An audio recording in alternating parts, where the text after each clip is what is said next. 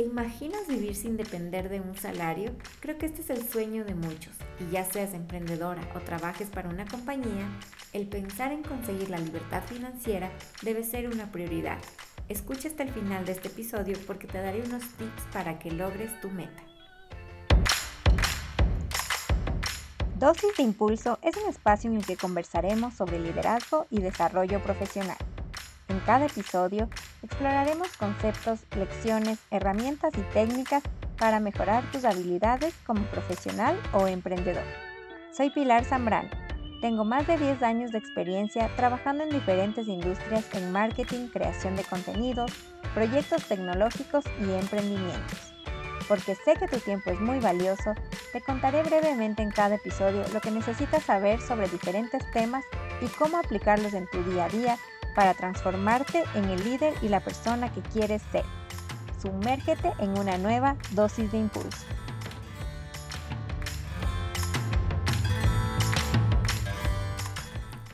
Quiero empezar aclarando algo. En este episodio no te daré la fórmula mágica para generar miles de dólares mientras te bronceas en la playa. Mi objetivo es que reflexiones sobre algo muy importante, la idea de jubilarte algún día y que no tengas que depender del Estado o Seguro Social para poder llevar una vejez digna. La edad en la que te quieras jubilar va a depender de ti, así como la cantidad mensual con la que desees vivir.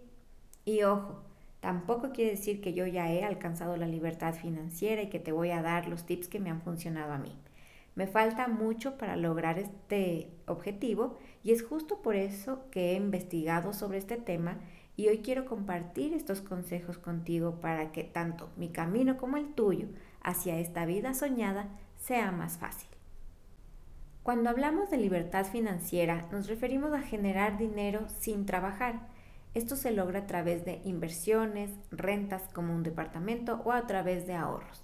Y uno de los principales beneficios de lograr esta tranquilidad económica es que nos dará un nivel de seguridad para disfrutar la vida sin el estrés de qué voy a comer mañana, cómo voy a pagar el arriendo o cómo pagaré la tarjeta de crédito. Para lograr la libertad financiera, primero hay algunos conceptos básicos que debemos tener claros. En primer lugar, define cuáles son tus ingresos. Estos se dividen en activos y pasivos. Los activos son los que requieren de tu tiempo, de tu trabajo y esfuerzo como el salario que te da por trabajar en una compañía. Incluso si eres emprendedor y tu negocio en un inicio requiere muchas horas de tu trabajo, en realidad eres un autoempleado.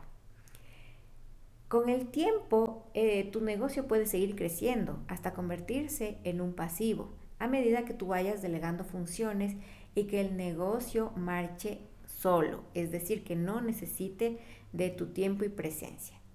Un arriendo de un inmueble también es un tipo de ingreso pasivo, así como los intereses de inversiones en pólizas a largo plazo. En segundo lugar, debes definir tus gastos, que puedes clasificarlos en tres grupos. Primero están los gastos necesarios, con los que no puedes vivir sin ellos. Están los servicios básicos, alimentación, etc. Hay también los gastos extraordinarios, estos puedes cubrirlos con un porcentaje de ahorro para imprevistos o emergencias. Aquí en gastos extraordinarios están aquellas cosas que no suceden cada mes, pero que de repente te pueden pasar. Por ejemplo, temas de salud, si tuviste una emergencia, temas con el auto, digamos, se te dañó algo y tienes que cambiar un repuesto, un repuesto que puede ser costoso, pero son cosas que no las haces todos los meses, por ende no están dentro de tus gastos necesarios, sino como gastos extraordinarios. Lo ideal es tener un fondo de ahorro exclusivo para este tipo de gastos. Y por último están los gastos innecesarios, que son aquellos de vanidad o lujos, aquellos de los cuales podemos prescindir. Ahora, lo más importante es tener clara la siguiente fórmula.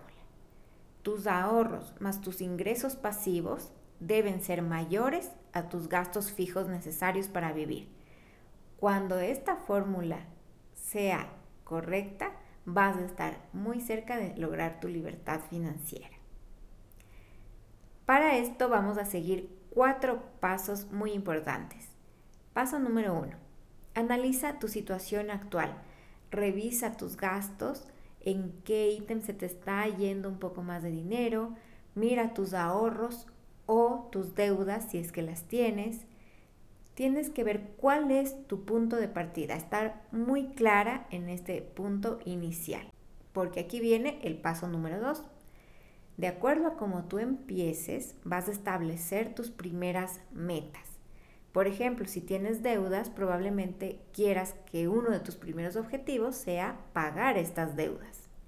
Y más allá de estos pequeños pasos que des, es importante visualizar un objetivo más grande y conectarlo con tus sentimientos y emociones.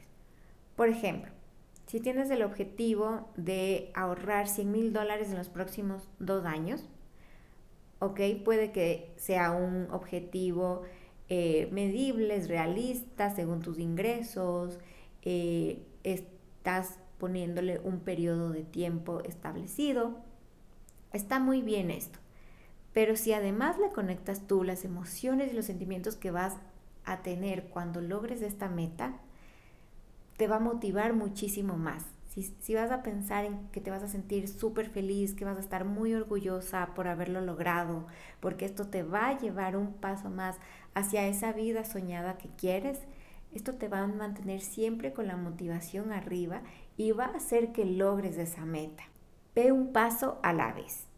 Para conseguir esos 100 mil dólares de ahorro, tienes que desglosarlo en metas más pequeñas, metas mes a mes que te vayan permitiendo ahorrar, ok, este mes como tengo estos bonos extra voy a ahorrar dos mil, el siguiente mes no tengo tanto, solo puedo ahorrar mil, en este otro mes tengo un salario extra, voy a ahorrar cinco mil y así. Ve haciendo estas metas más chiquitas, más chiquitas y no importa si un mes tal vez no las logras, siempre vas a poder tener nuevas oportunidades para seguir estos pasitos que te llevarán a tu objetivo macro. El paso número tres es el ahorro. Y aquí hay dos formas en las que podemos lograrlo. Uno, reduciendo los gastos o dos, incrementando tus ingresos. Para reducir los gastos, pregúntate si eso que te quieres comprar realmente lo necesitas. ¿Es necesario tanta ropa, tantas decoraciones, tantos objetos? El consumismo en ocasiones nos lleva a llenarnos de cosas innecesarias. Creemos que nos dan felicidad y en el fondo nos traen más estrés. Por ejemplo, cuando sacamos cosas con tarjeta de crédito, en ese momento las pagamos muy felices, pero cuando llega el estado de cuenta y si lo diferimos a muchos meses, imagínate cuántos estados de cuenta te van a llegar que tal vez ya no te están dando tanta felicidad, sino más bien te están causando incluso angustia porque estás pagando algo que tal vez consumiste hace ya mucho tiempo. Y esto es clave. Usa la tarjeta de crédito si es que son cosas que te van a durar mucho tiempo. Por ejemplo, para un carro, para los muebles de la casa, que tú sabes que, ok, los saco a 12 cuotas, pero me van a durar 5, 6, 8 años.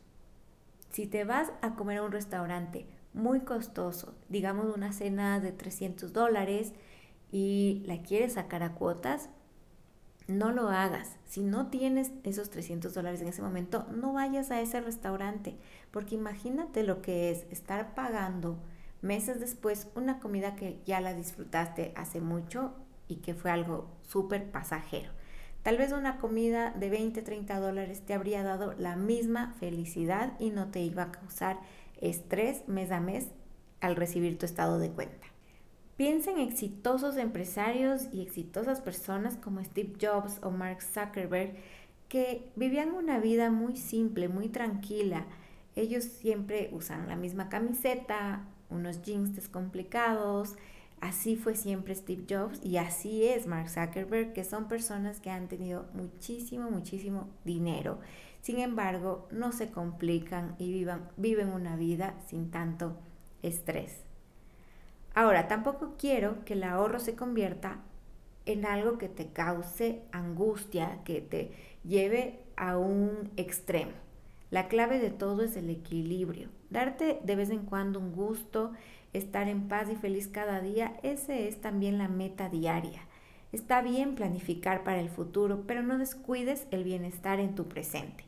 No vas a comer arroz con atún todos los días con tal de ahorrar más a fin de mes Primero, porque no es algo saludable. Y segundo, porque tal vez lo disfrutes un par de días, pero luego te vas a aburrir, vas a dejar de disfrutar de uno de los placeres de la vida, que es el comer. Entonces, ahorrar no debe significar un sacrificio que cause estrés emocional. Si es que no tienes formas de ahorrar o te cuesta mucho bajar tus gastos, es hora de que empieces a pensar en formas para incrementar tus ingresos. Te preguntarás cómo. Hay muchas cosas que puedes hacer, hay unas que van a requerir más de tu tiempo y hay otras que no tanto. Por ejemplo, cursos online. Piensa en cuáles son todas tus fortalezas, cuáles son tus áreas de expertise, todos tus conocimientos. Puedes armar cursos que en un inicio van a requerir de tu tiempo hasta armarlo, sacar el producto final, pero luego lo puedes vender incluso por muchos años, tal vez solo tengas que hacerle ajustes, actualizaciones, pero ya no van a requerir cada mes de todo tu tiempo. Sin embargo, tú sí puedes seguir eh, generando ingresos a través de la venta de los mismos. También están los servicios o consultorías. Estos sí requieren de, tus horas de trabajo, que puedes hacerlos a la par de un trabajo eh, fijo, puedes hacerlo en tus horas libres. Sin embargo, al ser, eh, dependiendo qué tan especializadas sean de acuerdo a tu área de expertise, puedes cobrar un poco más por hora. Y esa es la diferencia de tu salario fijo en un trabajo fijo, que ahí no importa, trabajes o no las ocho horas diarias o trabajes incluso a veces más, tu salario es el que es, a menos que recibas pago por horas extra.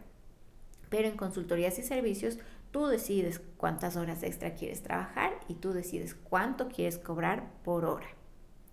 También están las regalías por derechos de autor si vas a escribir un libro o si eres artista y quieres escribir una canción, etcétera, música, componer algo, puedes recibir regalías cada vez que esto se venda. Eh, también están los fotógrafos, por ejemplo, si tú vendes en bancos de imágenes, la foto la hiciste una vez, pero tú vas a recibir dinero cada que esa foto se vaya vendiendo, lo mismo con los libros o canciones. También puedes eh, producir cosas, ya sean tangibles o intangibles. Y así también puedes ir generando más ingresos. La ventaja de vender cosas intangibles es lo mismo. Las haces una sola vez, pero cada vez que te la compran, por ejemplo, un infoproducto, un ebook, eh, cada que tú lo vas vendiendo, vas ganando más dinero. El paso número cuatro es la inversión.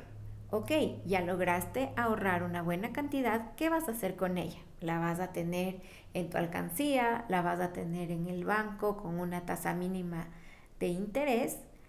Pues no, tienes que invertir esos ahorros para que empiecen a crecer más rápido.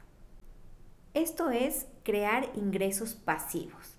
Puedes hacerlos de muchas formas, a través de pólizas de ahorros con intereses altos, eh, a través de la renta de bienes inmuebles, puedes invertir en bolsa. Para cualquiera de estas opciones te recomiendo asesorarte siempre con un especialista. Hay muchas ofertas en el mercado que te prometen tasas de interés gigantescas, pero fíjate bien, tienen que ser cosas reales, fíjate en el riesgo que existe atrás. Así que yo te recomiendo que siempre te asesores con alguien que esté muy empapado de este tema, que te pueda decir de acuerdo a los riesgos de cada cosa, qué tan legal son. A veces son cosas ilegales que vienen y te ofrecen, te pintan que es un negocio establecido y resulta que no. Así que tienes que investigar muy bien y diversificar tu inversión. Como dice el dicho, no pongas todos los huevos en la misma canasta. Así, si un negocio en el que invertiste no le va bien y cae y puedes perder un poco de dinero, ok, no pasa nada porque tienes también tu inversión en otros negocios que probablemente van a mantenerse un poco más estables. Entonces mira también, puedes invertir algo con un riesgo un poquito más alto, pero no inviertas todos en cosas con riesgos altos, sino ve diversificando en este sentido.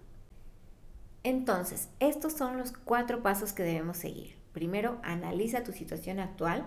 Segundo, establece metas claras, pequeñas, que te lleven a un objetivo macro mayor y piensa en cómo te va a hacer sentir llegar a ese objetivo, para mantener tu motivación lo más alto. Tercero, el ahorro a través de la reducción de gastos o incrementando tus ingresos con nuevas fuentes de ingreso. Y cuarto, ¿qué vas a hacer con estos ahorros? Pues invertirlos diversificando. Recuerda que la libertad financiera no se logra de la noche a la mañana. El ganar más no te asegura que esto va a ser más fácil. De hecho, mientras más ganas, más gastas. Generalmente es así. Así que todo depende de cómo administres tus ingresos. No se trata de estresarnos, de preocuparnos, se trata de pensar en esa vida soñada y tranquila que nos motive y nos permita disfrutar de la vida sin depender de nadie. Así que espero que te haya gustado este episodio. No te olvides de seguirme en Instagram en arroba dosis de impulso. También puedes visitar la web dosisdeimpulso.com y te espero en el siguiente episodio.